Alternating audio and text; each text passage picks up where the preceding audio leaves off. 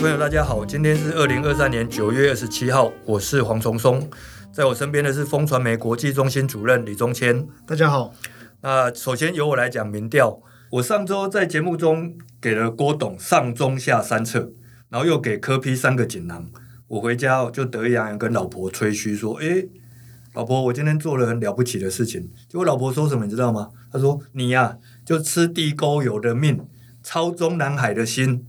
他叫我说老老实实讲民调就好了，好吧？我就听老婆的。所以我们先讲这一次美丽岛公布第四十六波的追踪民调，看起来跟上周比起来，哈，赖富的支持率有下滑，大概六个百分点，目前大概是三成四左右。柯批跟侯市长持续缠斗，现在两个人的支持率都是十七点六趴，郭董八点四趴，完全没有起色。不过我想选战的重点还是在于蓝白合不合。以及怎么样合哈，在这之前选情应该是不会有什么太大的变化，所以我们今天来讨论另外一种常见的民调，就是县市首长施政满意度的调查。国内许多媒体都会定期或者不定期进行这一类的调查。上个礼拜，《天下杂志》就公布了一个最新的县市首长施政满意度调查。那他们这样写哦，他们说以往的县市首长施政满意度调查都会依照分数高低排名。但是因为竞争很激烈，他们这些民调数字有时候在误差范围内，所以难以区分高下。经过一年缜密的规划，今年改采分群计分，一到五名叫做标杆组，六到十一名称为优等组，十二到十七名就是加等组，然后十八到二十二名就是冲刺。觉得有点怪，明明说好不排名了，但还是排名，只是分成五组，然后这样子还要经过一年缜密的规划，有点可爱啊！哈。好，我们现在来想一个比较根本性的问题：这个各县市首长的满意度能不能拿来比较，甚至是像这样做排名？我们先请各位朋友来想一个状况：有一个跨国的研究，分别在台湾、韩国跟日本进行民意调查，发现九成的韩国人说泡菜好吃，那台湾人的有八成说卤肉饭好吃，那七成的日本人说寿司好吃。所以他下了一个研究结论是说，泡菜最好吃，卤肉饭第二，寿司第三名。各位觉得这样 OK 吗？当然我是不能接受了哈，因为卤肉饭当然是第一名啦。不过这也不是重点哦，这不是重点，重点是这样子的结论是有点问题的哈。或者我们再用另外一个例子来说明，我们假设有一个老师，他想要从班上二十二个学生，然后选出一个模范生。那他就到每个学生家庭家里的附近，他各找了十个邻居来请他们为这个学生打分数，然后依照他收集到的分数平均，把学生排名，找第一名的来当模范生。那有一个学生他叫志明哦，他住的地方就是高级住宅区。那老师找来的十位邻居看起来都彬彬有礼、温文儒雅，但是其实做人都蛮机车的，看什么都不顺眼、不满意。说好听一点是要求标准很严格，这些邻居给志明的平均分数是多少？是四点五分。另外一个学生叫春娇，他的邻居年纪都偏高，那很多都当阿公阿嬷，那还没有当阿公的也很喜欢小孩。邻居给春娇的平均分数算起来是九点二分，是全班最高分。但是我们真的能够说春娇的表现比志明优秀吗？春娇她真的可以当模范生吗？哦，这个问题值得大家思考一下。所以，我们回到天下做的这个二十二县市首长满意度的民调，其做法就跟刚刚说的学生评分法是类似。他们在各个县市抽取受访者的样本，那请受访者针对他们的县市首长施政表现来打分数，看满意度。但是这个就跟请邻居评分一样一样有问题。每个县市居民的教育程度啦、年龄层、产业别、生活形态这些结构其实是不太一样的。那这些都会影响县市首长满意度的看法。那就像学生住在不同的社区，那邻居的组成结构不一样，所以特质不一样，待人处事的方法、态度也不一样，所以给分的习惯方式就会不同。各位还记得我们一开始提到那个美食的研究，就是说九成的韩国人说泡菜好吃。那台湾人八成说卤肉饭好吃，七成的人日本人说寿司比较好吃，这是因为这三个国家的人民饮食习惯不同嘛，所以他们喜欢的东西不同，所以这些数字其实真的没有办法比较，也无法排名。不能来说，哎，泡菜最好吃，卤肉饭第二名，然后寿司第三名。各个县市首长的满意度民调也是这样哦。不过我觉得，就是你不能拿来做不同县市之间的比较，但是可以比较的是什么呢？就是首长不同时间满意度的比较，比如说。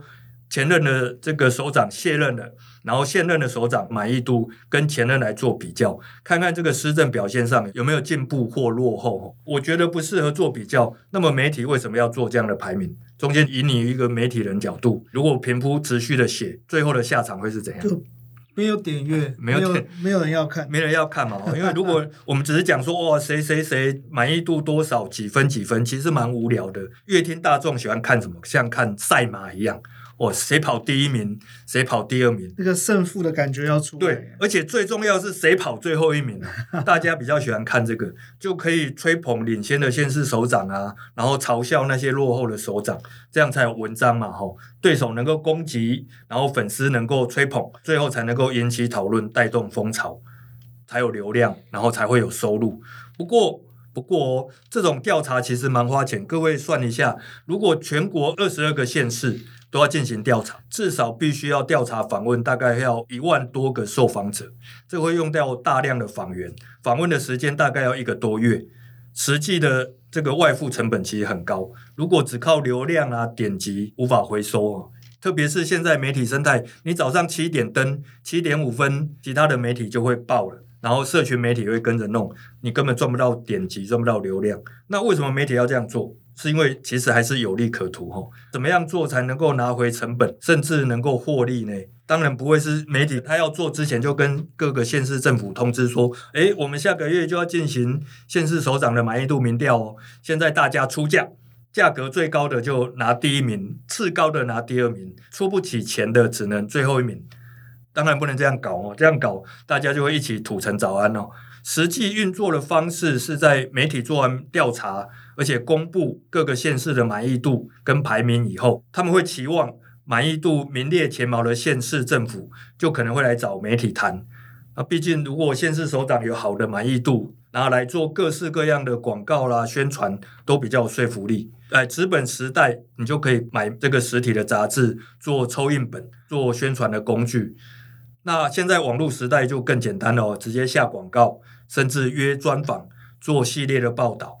那反正县市政府本来就有广宣的预算，只要是走政府合法的招标途径，依法行政，一切都会合理、合情、合法。崇哥，你这么讲的话，就是我也听说过有这个买民调的讲法，嗯，所以县市首长的满意度调查。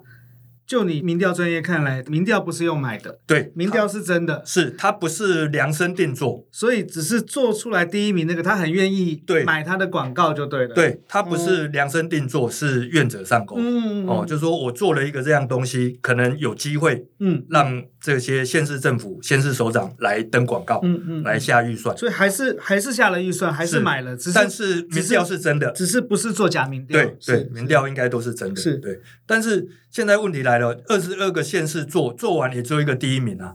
对啊，其他二十一名不买 不买。对，那就算第一名来下广告预算，对，收入还是不敷成本啊。对，中间如果你是媒体主管啊，不是，你已经是媒体主管，你会怎么办？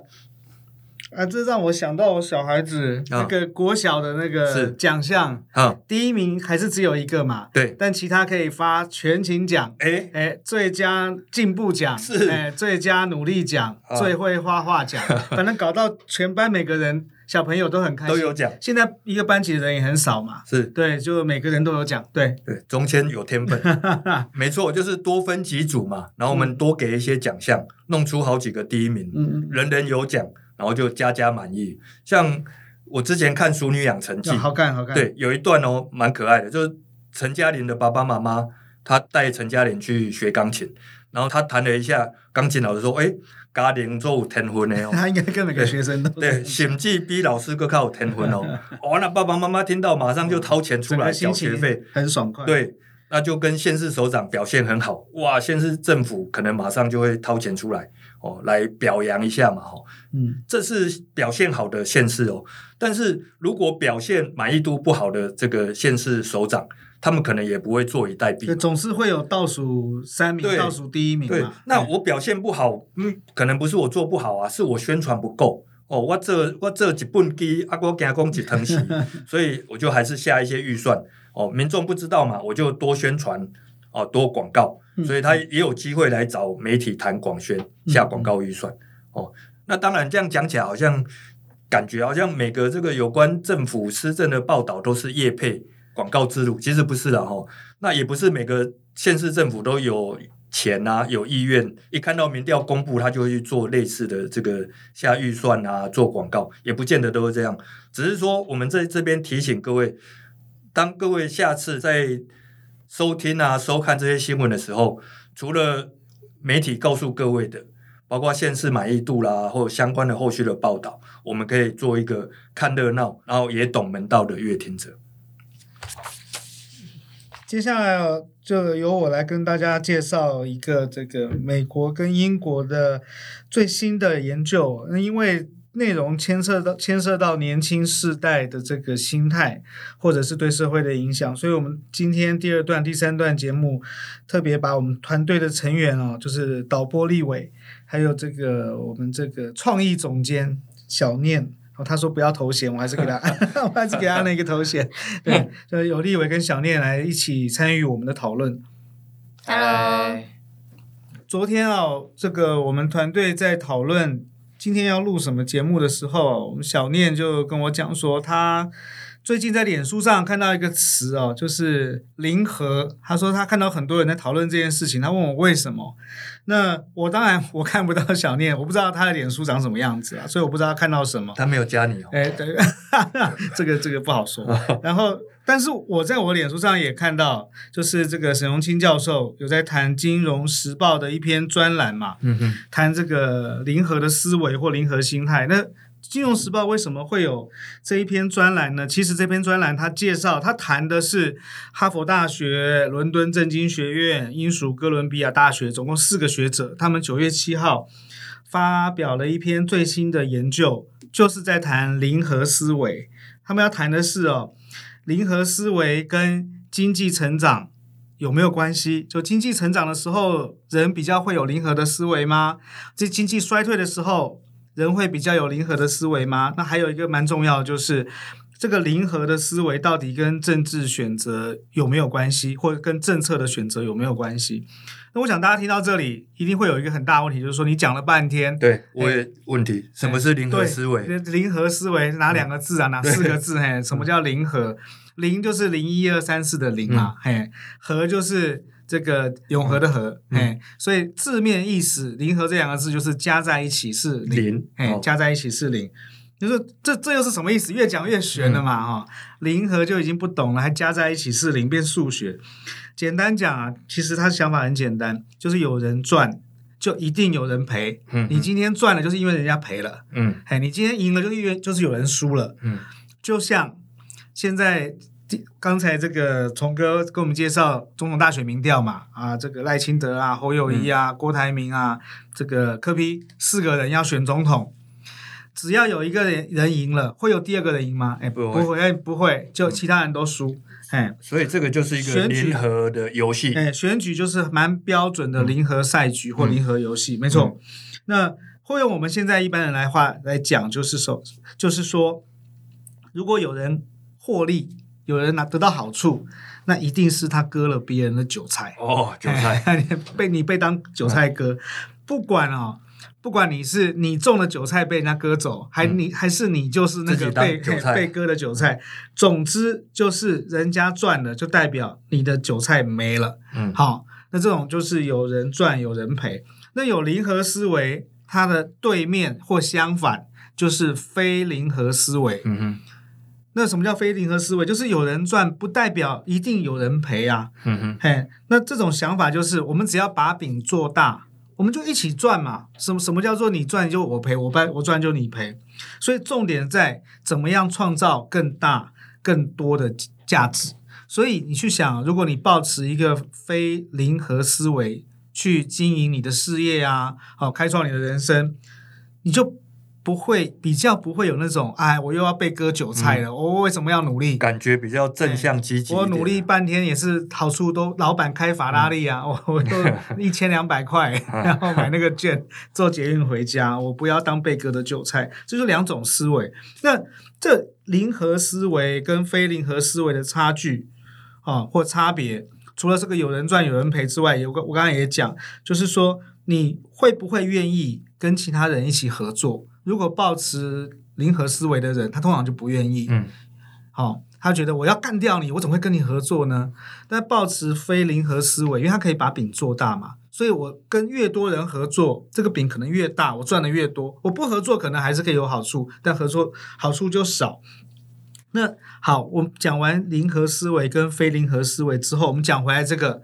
哦，哈佛大学、伦敦政经学院学者、嗯、他们做的一个研究，他们想知道的问题就是这两种想法是随机产生的吗？就是你人比较机车，哎，我就是看不得人家赢，看不得人家好，所以我好就好。你人比较机车，所以你你保持零和思维，意思就是天生的，哎，是天生的吗？哦、天生的，哎，还是有什么原因？老师教的吗？哎、嗯，你爸爸妈妈教你，嗯，哦，做人不能太自私，要非零和思维，还是有什么其他原因？他们他们。研究的一个关键点在于哦，他们想知道这个一个人类社会的经济状况，在比较好的时候，跟在比较不好的时候，会不会跟这个人类产生零和思维、非零和思维有关系？那他们就在二零二零年，他们研究方法是做实证研究，做民调。好，做调查研究，所以不是说哎呦，凭空去想说可能是怎样吧。所以他们在二零二零年十月到二零二三年七月，最近才做完。啊，总共做了七轮民调，这七轮民调总共找了两万零四百位美国人，两万多个，嗯，两万多个，在四年的时间里面找了两万多个美国的公民就对了啦。好，然后呢，去调查，哎，我们刚才讲到经济状况嘛，所以这哎，你们家收入多少？什么工作啊？还有很重要的，你爸爸妈妈。你阿公阿妈，好、哦，这个是什么样的环境？什么工作？好、哦，然后呢，你对这个不同政策的想法，还有你认不认同这种如果有人赚，一定是代表了有人赔了？嗯，好，你认不认同这种心态、这种想法？把这东西综合做一个研究整理之后，想要去理清楚我刚才讲的，就零和思维跟经济的呃社会上经济状况有关系吗？零和思维跟这个。抱持这个想法的人，他的政策选择有关系吗？好，他们做了这个长达四年的民调或研究。那在九月七号发布的报告里面写，他们认为哦，在经济停滞或衰退的时候，零和思维确实可能占据主导地位。嗯，就经济不好的时候，可能真的会比较，不是可能，就真的会有比较多人会抱持这种“哎，你死我活”的心态。简单讲，就资源有限嘛。把柄做大人都是你在讲，你在你在校训，嗯嗯嗯、没有这种事，抢到手里的才是最确实的。所以重点是我要赶快抢到手里，还跟你合作嘞。那如果是在经济成长的时候，非零和观点比较容易取得上风。好、这个是他们的研究结果。我这样推想，感觉蛮合理的。是因为竞争，你就会担心别人，不信任别人。对，稀饭大家吃得够，大家就不会抢嘛。对，慢慢来没关系。啊，稀饭吃不够，当然就抢起来。你吃得慢就不要，就没得吃了。好，那这份研究也指出，零和思维。在政策上的选择，因为我们刚才讲是跟经济的关系嘛，啊、嗯，大家就是过得比较不好的时候，就可能会把大家彼此当竞争者，过得好当做合作者。那政策选择是怎么回事呢？他们认为哦，零和思维会更反移民。反移民，嘿，更容易接受民粹主义，嗯，更容易接受这个保护主义，嗯，像美国现在就是保护主义嘛，保护美国经济啊，就是半导体通通拉回来做啊，我们美国产业，美国优先，嘿，美国优先，没错。那如果是非零和思维的话，他就可能愿意更愿意接纳移民，就他移民政政策会比较宽松。哦，不会那么机车哦，一定要符合什么条件我才接纳你。然后他可能对民粹主义，可能对那种保护主义就更有抵抗力。嗯，好，那这个我刚才提到《金融时报》有一篇专栏在谈这个研究嘛，对他就把它延伸出去哦，说因为这个这一份研究，这些这四个学者他们都是经济学家了哈，他们只是想搞清楚这几个呃关键因素彼此的关系。他做的延伸有限，但是金金融时报的这个专栏他就延伸出去，他说零和思维的人不但比较自私，嗯，啊，我们刚才讲说啊，就当你死我活，先顾自己，对，啊，而且他可能比较容易接受阴谋论，像民粹主义阴谋论就是啊，我们这个社会的。或这个政治制度或经济制度的大部分好处都是被那些有钱人拿走了。有一个深层政府，有深层政府，还有什么美国就讲说什么有政客、军工复合体，甚至蜥蜴人。哎，对，什么光明会是哎，很多 很多如果有看老高的话，对，就背后有一些有这个阴谋就对了。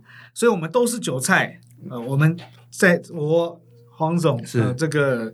在听这个 podcast 的各位听众都是韭菜，被蜥蜴人操纵。哎，他们吃完喝完剩的渣渣才分给我们。嗯嗯。所以呢，如果有一个这个政治家或我们说政客站出来讲说啊，我们要以老百姓的这个福祉为先呐，然后要打倒那些深层政府，打倒那些有钱人跟政客，像川普这样，那可能就会被他们所接受。即便他其实没有证据，这都是凭空想象出来的。嗯、他也觉得说，哎呦。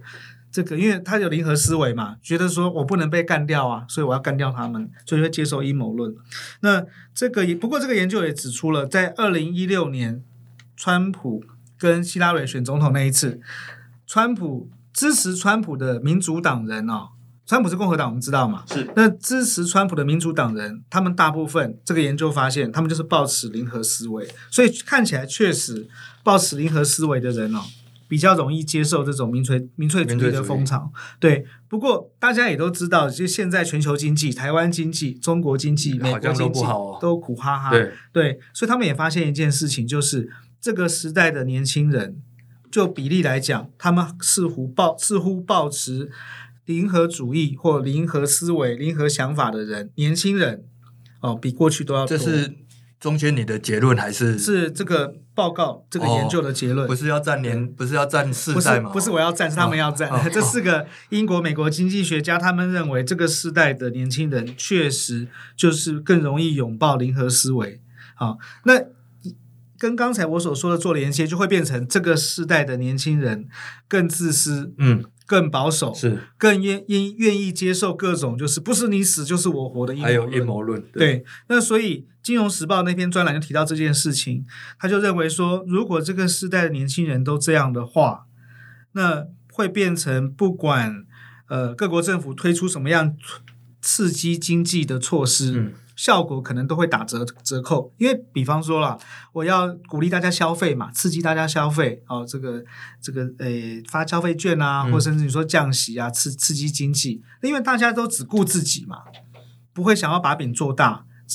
在这种情况下，这些措施打折扣，这些经济措施打折扣的结果就是经济更差，经济更差，零和心态就更稳固，嗯、就是我更要顾自己。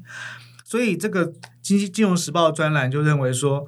如果不能打破这个这个邪恶的倒退的螺旋的状态的话，就是每况愈下，那全球经济可能会变得更差。嗯嗯。那呃，这当然是西方的一个顶尖的学术机构，就哈佛大学啊，嗯，呃，伦敦政经学院做的一个调查。不过这件事情让我想到，这个中国经济这几年不好。也兴起了一个词叫做“躺平主义”哦。我有那天还看到一个神童也躺平。呃，对，没错，就、嗯、是那个数学博士嘛。对对，十六岁拿博士。哎，对对对对对。嗯、那这个呃，躺平主义跟前面所说的这个自私心态有一点点类似，就是顾自己啦，是自顾不暇。哎、嗯，那这个躺平主义。呃，如果要把它用一句话来解释的话，也许我们可以说，它是用最低的成本为自己而活。他不为老板，不为社会，不为父母，不为子女，他就顾好自己。所以后来中国又延伸出一个叫“四不”主义。四不就是不买楼、不恋爱、不结婚、不生娃。哇！哎，不买楼就不买不买房，不买房。台湾叫不买房，不生娃就不生小孩了。好，所以就是强调怎么样用最低的生存标准，不让自己变成。帮别人赚钱的机器跟剥被剥削的奴奴隶，其实这个就是一个零和心态呀、啊。嗯哼，嘿，就是我输定了，嘿，我又没钱又没背景，我怎么玩得过你们？反正好处都被你们拿走。既然既然我输定了，我干脆躺平嘛。嗯，好，那这个呃比较有趣的是啊，在英国或美国，那不管是自私或不自私。那这都是一个个人的选择嘛，嗯，好，你觉得你想投川普，那你就投啊；你觉得川普很讨厌，那你就不要投啊。嗯，哎，但是这个躺平主义，当然大家都听过这两个字，但是事实上，如果你到微博上面去看，呃，中国是有意识的，嗯，有计划的去删掉这些言论，所以没得搜到，没得搜寻到就对了，不让他们躺平就对了，不能躺，连躺平都不行，不让他们躺平。啊，那这个举例来说啦，新华社。就宣称躺平可耻，可耻，可耻，嗯、说宣扬躺平主义的文章，嗯，好、哦，就是毒鸡汤。哎，我们讲说有的是心灵鸡汤嘛，呃、但是就是有毒的，哎，有毒，大家不要喝。嗯、然后中共党媒叫党这个党的媒体叫《光明日报》了，嗯，好、哦，他就批批评说躺平族是不利社会经济发展。哎，那你看这个党的媒体都跑出来嘛，好，甚至在微博上面删文。那为什么要这么做？那呃，彭博新闻社的专栏作家也是有一篇专栏啦，他就讲说，因为他为什么中国，他去分析为什么中国或中共要跟躺平主义宣战？因为躺平的话，习近平就没有办法实现他这个伟大的这个中国梦啊，是，嘿，没有办法实现民族复兴。那我们知道中中共的统治，我们民主国家统治的正当性在投票嘛？对，嘿。赖清德拿比较多票，他就当总统。哎，如果是侯友宜多票，他就当总统。你不爽，他还是可以当，他有正当性。那中共又没有投票，他怎么有正当性呢？他统治基础就是在于他让中国的经济可以起飞。嗯嗯，哎，所以他这个经济成长率一定要保持在高位。那如果大家都躺平，对他如果大家都躺平，经济上不去，那中共的统治就岌岌可危，出问题了。对，所以他就变成就是说，看起来像是一个个人人生的这个。选择嘛，就是我想要有呃有大房子、有好车子、好工作、漂亮老婆、生小孩，嗯、那是你的选择。我觉得我当单身贵族很爽啊，我不想被老婆管啊，哎、嗯，我不想当守财奴，这是我的选择。那你为什么要来管我？但是中国就去管管他们，让他们不能躺平。嗯嗯，对，不管是韩国、日本，或者是美国、中国，我们最后还是要回头来看看台湾自己的情况嘛。那小念。你觉得这个不管是躺平啊，或四步啊，或零和心态，你觉得你认同这些分析或这些这些现象或这些想法吗？呃，我觉得我们刚刚提到这些观点，跟台湾的所谓小确幸感觉有一点点像，只是我们没有被政府限制，不能这些思维，然后也把它放了一个跟毒鸡汤相比比较美化的名词。嗯嗯，对，所以呢，年轻人。对于这个思维比较没有感受到它跟政治或者是经济有很绝对的关系，可是其实你仔细细想，大家倡导的就是哦，不结婚不生娃，然后你能够过好你现有的生活，那就是一种幸福。这个事情其实跟前面的我们提到的各个国家的经济状况都是一样的。但是我自己觉得，目前现在的年轻世代不只是有躺平族，但也有。愿意为了社会努力的人，嗯，他们是抱持着什么样的想法？嗯、觉得呃，努力会有结果。因为我自己也是算是这样的族群，但是我又没有你你自己富二代的背景，你自己不是 躺平，你是自己不觉得自己是躺平族就对了。我认为只要大家能够一起努力，一起合作，嗯，不管是你配合政府的，我相信政府在。规划一个政策措施的时候，一定是有考量到能够让整体经济一起富裕的情况。嗯嗯、那我们相信去配合这件事情，能够达到共同效益的话，其实因为我们没有尝试，也没有确实的呃资料调查去确认这件事情是不是有有利可图的，嗯、但是。如果我们这么做，是不是真的可以达到像你说的非零和的状态？嗯，这件事情是我很存疑，而且我也觉得可以尝试去做。所以我不认为大家不合作就是绝对的竞争关系，就是对自己或者对社会是好的现象。所以其实我不太赞成零和的思维。嗯嗯。可是我又不是既得利益者。嗯。对，所以这件事情对我来讲也很冲突。那我问你一个问题：是你要结婚吗？啊，不是跟我，就是说你 你会想要结婚吗？呃，会。哦，那、啊、想要生小孩吗？随缘，随缘，了解。这这这是我们刚才讲到的四步嘛，哦，但嗯，但对小念来说，没有不是到四步这样的状况。对，等于是说，我觉得这还是有中间值存在的，欸、就是不是完全的极端，应该有更多。我不确定，可能跟国家民情有关。我觉得台湾人应该有更多是站于中间，在零和与非零和之间，他可以做选择的。针对不同的议题或者是现况，嗯，那不就跟我一样吗？那哎，等一下哦，导播讲话，导播，你要买房子吗？买啊，买房子哦，所以你没有，有钱啊，你没有躺平嘛？哦，你有打算买房子？哎，对啊，要恋爱吗？呃，有钱的话，我就不躺平啊，我就没有试过。我是说恋爱，问你恋爱，有啦有啦，有打算想恋爱，对不对？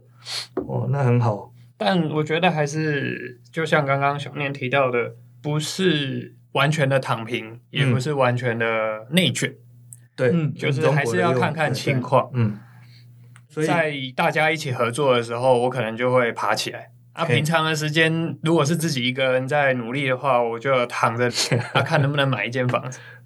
大概是这样的了解。对，这个很有趣的一点就是，医美的研究看经济不好的情况下的年轻人，就是变得自私、退缩又保守。而且可能害的那种极端的思维跑出来，哎，然后经济会变得更差。那中国的情况就是，他们觉得我阿姨我不想努力了，我躺平不行吗？然后中国政府或中国共产党就逼着他们不行，哎，你不能躺着，你要站起来。对，讲是为了他们自己，事实上是为了他的这个统治大梦啊。但是你看小念跟这个我们导播立伟，他就。嗯不是这两种心态。对，那有趣的就是崇哥你怎么看？嗯、因为小念跟这个终于问到老人的看法了。对，对，因为小念跟立伟是这个年轻人，三十四代嘛。对，三十四三十四代意思是什么？三十几岁。哎，对。哦对，OK。那这个。不要爆料，都 都还没谈恋爱。对，那崇哥是这个 二十四代，二十四代，赢他们赢三十四代二十年的二二十四代。你怎么看台湾的年轻人是怎么回事？在这个不好的大环境这样说，其实先说，我觉得中间你今天分享这个报道很有意思，包括在美国的也好，在中国的也好，这。这个这些讲法是很社会、很典型的社会学观点。嗯嗯，就是说，你看，我们都觉得人很自由啊，我们想法啦、行为都是自己可以决定，但其实不是。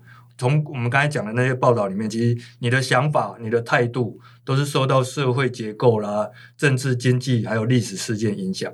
那而且重点是你这些想法跟态度又会影响你的行为，就像生活方式啦、消费啊、投票等等。那这些行为又影响到外在环境，就不管你在哪里，你在中国也好，你在美国，你在台湾，你都是受到这样的影响啊，受而且你会去影响你的外在的环境。这个我觉得还蛮有趣，但是想一想又蛮悲伤的，就你面对一个大时代的巨轮。所以，崇哥，你觉得现在台湾二三十岁年轻人确实遭遇困境，就对了。说。这样说困境可能是有一点，我觉得啦。嗯、如果我是现在的年轻人，我会遇到一个麻烦。嗯，就讲我这几天我的想法，嗯、就是说我想过说，哎，在我阿公那个年代，你知道一个成功的男人，或者一个的阿公，还是我阿公还是年轻人的时候，对对，我的我阿公他可能他年轻的时候，他只要认真种田养猪啊，然后。农暇之余到庙口去泡茶聊天，嗯，人家说哦，这些找伯朗赞，那、嗯、个好男人，嗯，哦，嗯、那到我阿爸那个年代，你就要你至少要薪水拿到之后就钱拿回家，嗯，然后不要打老婆，不要打小孩，嗯，哦，人说哇，这个村落里面就就这个男人赞，不错，对，不错，称头。嗯、但到我这个年代，好像又更复杂一点，一个好男人要稳定的工作，要买房子，有车子。然后你平常还要陪小孩子写功课，假日带家人出游，然后分担家事。但是到了导播跟小念他们这一代的好男人哦，嗯、感觉好像定义没有那么容易了。嗯，小念，你觉得好男人是怎样？像崇哥这样？像春哥这样，没有，你要讲真话。我觉得应该说，现在大家对于成功的定义真的很很广泛。嗯、我认为的好男人当然是要体贴，嗯、然后可以帮忙分担家务、照顾小孩。那呃，经济上也能够就是支持家里，不要太。困苦，我觉得这样就是好男人。小念算是客气的好女人哦。我现在看到对男人的要求已经到要你的工作要高薪，然后可以有开名车住豪宅，三高才是好男人。高学历、身高没错，高，然后还要高什么？高血压。对，那个我有。然后，而且你还要懂打扮，懂穿着。最好你还会擅长运动，而不是打篮球，要会滑雪、冲浪，这个才是擅长运动。还要有品味，懂酒啦，懂美食，懂音乐。所以这个经济大环境不好，这个标准没有下降，还有反而往上跑，还多元化。那这是因为网络发达了嘛？嗯，我们其实透过手机或者在电脑上可以看到全世界各地的人的生活，各各种人种、各个国家人民的生活，虽然看起来很多元，不过。成功好像只有一种，就是要有钱，有高档的消费，可以去各国旅游。这样成功的定义反而变得更狭窄。然后呢，我们的年轻人可能就受到这个成功的定义的限制或者局限，你就变得你好像做到那样才叫成功，那怎么可能呢？我花八辈子我也没办法达到那样，那不如我就怎样？小确幸，嗯嗯，我就躺平，嗯，好，我就佛系，我就草食。我觉得可能这是我个人观察，我觉得年轻人的困境在这里，因为我觉得这一代年轻人比起我们那一代，我觉得更辛苦一点。嗯嗯。今天很不一样，跟年轻人谈，但是谈一谈，我觉得我的老人味都跑出来了，哦，老老草草。所以我们来讲另外一个老人的事情，另外一个年轻人的困境啊，对，另外一个年轻人困境，在公车上的困境，没错，对，大家应该都很清楚，李阳嘛，吼，他前前些日子发了脸书文，说他搭捷运，然后他去请三个坐在博爱座的人让座，但是都被拒绝，然后他还贴照片出来哦，然后要蒋安安市长给大家博爱座的使用方式，这个事情大家都有看到吧？有有，所以就开始站战世代了。跟站南部众、北部众一样了这种站文，大家都很喜欢，所以马上就大家就引战了，然后站的这样花开富贵，站的这样乱七八糟。所以我们今天怎么样也要来站，我们就先来讨论这件事情。我们今天刚才前面有讲，我们找了导播还有小念，挤满了老中青少，总共四代，我们一起来谈，到底是北部粽好吃还是南部粽好吃？不是，我们是要谈让座。刚才讲笑话都没人笑，我们要谈让座哈。不笑不笑，对不笑。那我们先讲讲有谁被有被让座的经验？嘿嘿嘿嘿。哎，没有，没有哈，只有我，我被让座。我分享一下，有一次我上了公车，然后发觉有一个年轻人就站起来往我走过来，然后他就看着我说：“阿伯，让你坐。”你们知道我心情怎么样吗？很开心啊，超超难受的。有位置给你坐，我就我也说，我难受到说不出话，我就跟他挥手说不用不用不用，然后就站在那边，我的手我的拳头都握到都发红。发白了，你是不是到站要下车？不是我超，就是坐过站，很难过。我好想回去开热水，然后冲澡，让这个热水充满自己的全身，把自己为什么肮脏的身体。什么东西？你被人家看成一个老人，然后被让座，那感觉很不好。下次中间你试试看。我还没有，你还没有哦。不好意思，因为各位可能没看到我满头白发，然后可能又身形看起来比较老态一点，所以其实对我来说，我被让座其实不是很愉快。那当然，你们都没有被让座过嘛？那你们有让有有没有让过别人坐？我很少诶、欸，你很少。我通常都是自己直接站起来，然后有需要的人再来坐。可能像是要到龙山寺站的时候，在那之前我就会站起来。所以你不会跟那个阿伯说这个位置给你坐？因为就像你一样嘛，我会有可能会有误判的情况发生。嗯、那我是不是就呃逃避这个状况？就直接站起来，让大家自己去决定。那如果做的人他觉得有比他更需要的人，再让他自己去选择。嗯，那小小念有吗？我比较特别的经验是我通常比较常会让小朋友，我、哦、让给小朋友，对，因为小朋友比较不容易被误判啊，没错，对，除非遇到柯南，工藤新一，对，就是呃，小朋友通常第一比较不会误判，再来是、嗯、他确实也有这个需求，嗯、然后大部分也不会被拒绝，通常家长也。虽然不会主动问，可是你让位了，他们也不会跟你说哦，不用，他们就会很客气的欣然接受这件事情。大家会不敢让座，一部分的原因，我觉得应该就是很怕那种欲拒还迎的场面，就是你想要让他坐，他又跟你说不用，然后两个那边三推四请之后，妹妹你坐，不知最后也是坐立难安，坐在那里跳恰恰一样，最后被立委拿去做，没错，你们不坐我坐了，觉得我不如下车算了，这样。对啊，然后我之前也有遇过是让给长辈，嗯，然后最后他还是比我早下车了，所以他站起来后又跟我说：“妹妹还你坐。”这真的也很尴尬，还还真的超尴尬。我心里想，结果小念到站了，又 又坐下去，就是非常尴尬。你就想说，我到底要不要坐回去？然后可能后上车的人还想说，一个长辈让我坐，到底我怎么了？而且别人怎么看？可能怀孕了，对啊，会吗？对，就是那个真的怀孕了，没有啦，没有，OK，就是那个场面会变得真的很尴尬。你坐回去也不是，不坐他又一直跟你说还你还你，嗯嗯嗯对，就是嗯让座会变成一个很尴尬的经验，所以不是很简单的事情那中间有让过座吗？呃，我有，我先讲不爱座，博爱座我是绝对不坐。你绝对不坐？我是我就是站，就是如果只有不爱座前面能站着，嗯嗯、我就站在那里，我也不会坐下来，因为我觉得要让座会有各种尴尬跟麻烦。你前一天你不要坐，你前一天已经熬夜写专栏，嘿，我就躺平。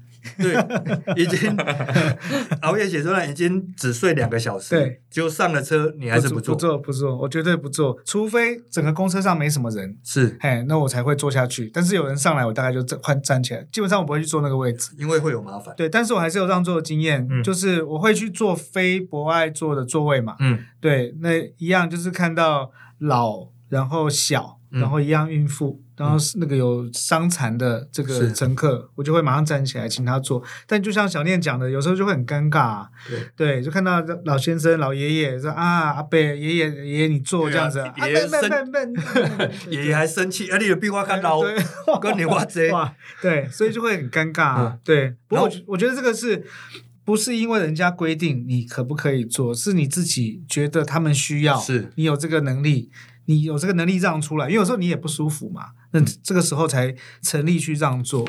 对，那至于不爱做的话，我是绝对不会做，免得被别人讲说你怎样怎样，我怎样怎样。我觉得最困难的是判断那位女士有没有怀孕，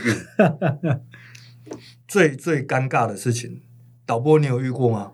没有诶、欸，没有。所以从所以从跟你遇过对不对？呃，我每次都。一直要站不站，我当然我当然也不坐不爱坐，因为那会让我觉得我的自信心受损。嗯、但是我坐在一般的座位，我看到疑似怀孕的女性，嗯、我真的会蛮困扰的。嗯，嗯就到底她是因为就身身形比较丰腴，对对，是因为宿便呢，还是因为她真的怀孕？所以这个会有有一些压力。嗯嗯，呃，我觉得现在的社会风气比较没有那么。拘谨诶，就是其实你如果是孕妇，嗯、你真的有需求的话，他们都会去跟站务员直接索取好运贴纸。哦、那你看到的可以拿，看到对，所以其实他们就会算是已经友善的告诉你，她就是孕妇，她可能有这个需要。嗯、哼如果你愿意的话，你就让直接让座给她，他们也会欣然接受。哎，不好意思，我要更新一下，就是现在已经不是怀孕贴纸，嗯，呃，到现在是如果你怀孕的话，你需要拿着那本，就是小朋友有一本手册。哎呀，妈妈手册，对对，妈妈手册，然后去、嗯、去捷捷运站申请，然后他会给你一个像是钥匙圈的，嘿，然后上面就会有哎好运，忘记它上面印什么字了，反正它就会是呃怀孕的让座贴纸的那个样式，他就给你，你就带。它就是一个钥匙圈，不是有困扰的人，请自己 Google。不是哦哦哦，不是摆车次就对了，他就直接给。以前的话都是直接摆在那个服务台，服务台有一个我需要座位跟好运贴。哎，这个这个蛮不错的，但是有针对老人的吗？呃，我需要座位。你看起来就很需要了。不是，我不需要。我是说，如果需要的老人的话，他们可以拿我需要座位。这倒是没有看到，嗯，目前只有看到刚刚我说的那两个选项的贴纸。了解。但因为大家都是去拿好玩，甚至有些是随便拿，像我就去随便拿，嗯、导致就是现在捷运站你有随便拿过申请？对，因为一开始没有看过，我就觉得很有趣。嗯、像是那个。Seven 会有精密仪器的贴纸，我就会觉得很有兴趣，会想要拿来贴在笔记本啊，或者是 Mac 啊，或者是任何地方上。你是收集的习惯，就对。没有错，就是有这么多无聊的人。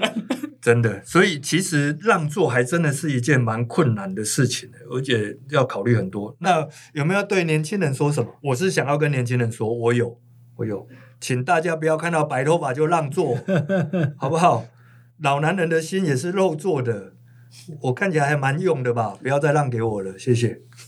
啊，所以如果嗯呃觉得他有需求的情况下，也也不应该主动询问让座吗？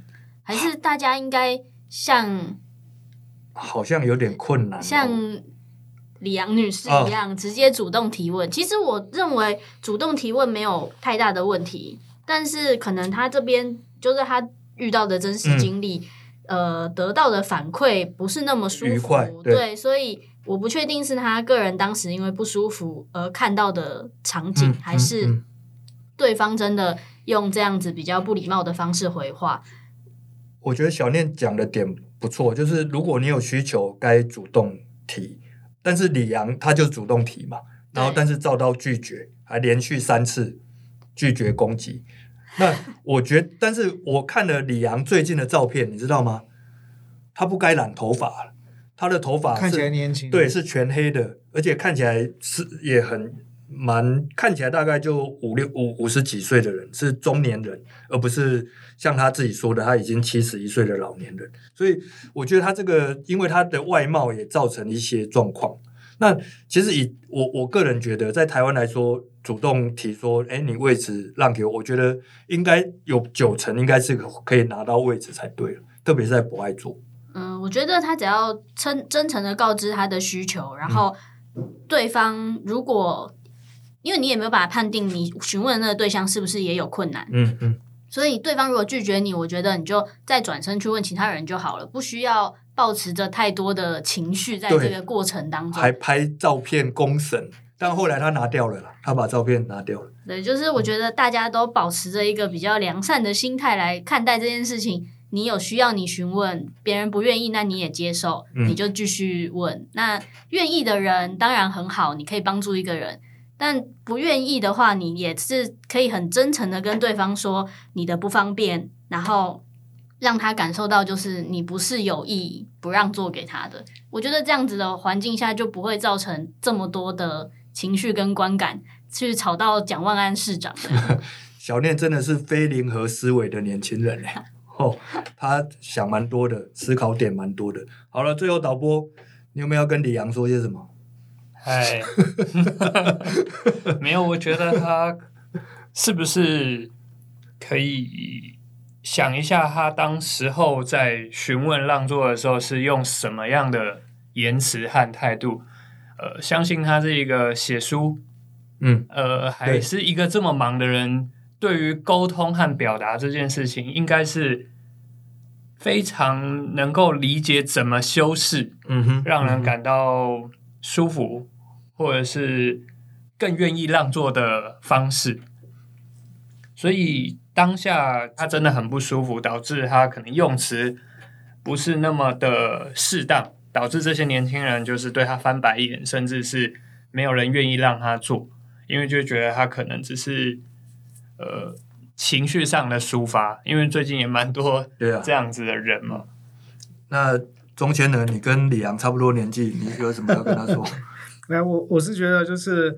呃，网络或者是社群媒体这件事情，把很多事情都放大，嗯、然后严重化了。是那呃，大家有喜欢这个上去多说两句，留个言。对，那留言的对象最坏、最糟糕的不是最坏了，最糟糕的事情是他留言的对象评判的标准，他并不是真的这一起事件或他们说的话，没错，可能是他自己的不愉快的经验，过去的经验，哎，就想到啊，以前就有怎么一个老头或一个老太太怎么样弄我，就是觉得你们老人都这样，或者还别人的经验，对，对，然后就把那个经验就就发泄出来，扩大，对，所以会变成在。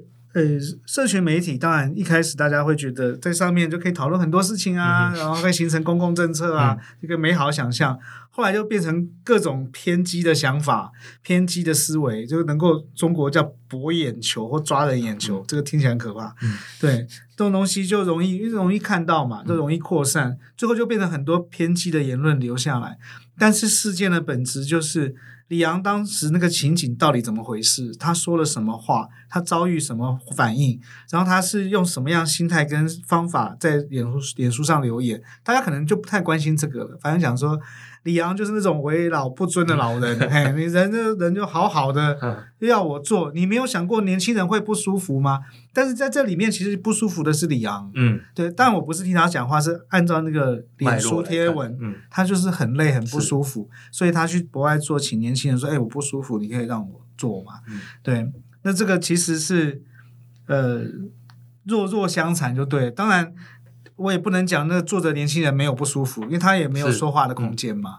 所以我完全赞成，就是取消不爱座，然后想让的人就让，哎，不想让的人也不会跑去不爱座那边一直去弄那个坐在上面的人，说你怎么不让我坐？嗯、可以去想一个极端的情境呢，就是当坐着的人也不舒服，站着的人也不舒服，那让不让到底哪一个对？嗯、对，那可能就会从外观看起来，啊，你比较老。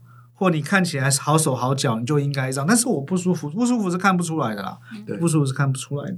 对，反正我觉得这就是这个社群媒体容易延上嘛。那是他反正他就延上，任何事情只要一延上之后，反而会模糊焦点。对，嗯、到最后就会变成，你如果比较讨厌老人，你如果比较讨厌屁孩，你如果比较讨厌白痴的不爱做，你就会站在那那些点上，他们并没有真的彼此对话。对。那我最后我没打算跟李阳说，我还是要跟年轻人说，不要再让我做了。好，今天就聊到这边，蛮开心的，有跟年轻人好像没有站到，我们下次有机会再来站。都非零和思维，对，都会非零和思维的年轻人。那我们就下礼拜三再见喽，拜拜。阿姨，我不想努力了，我躺平。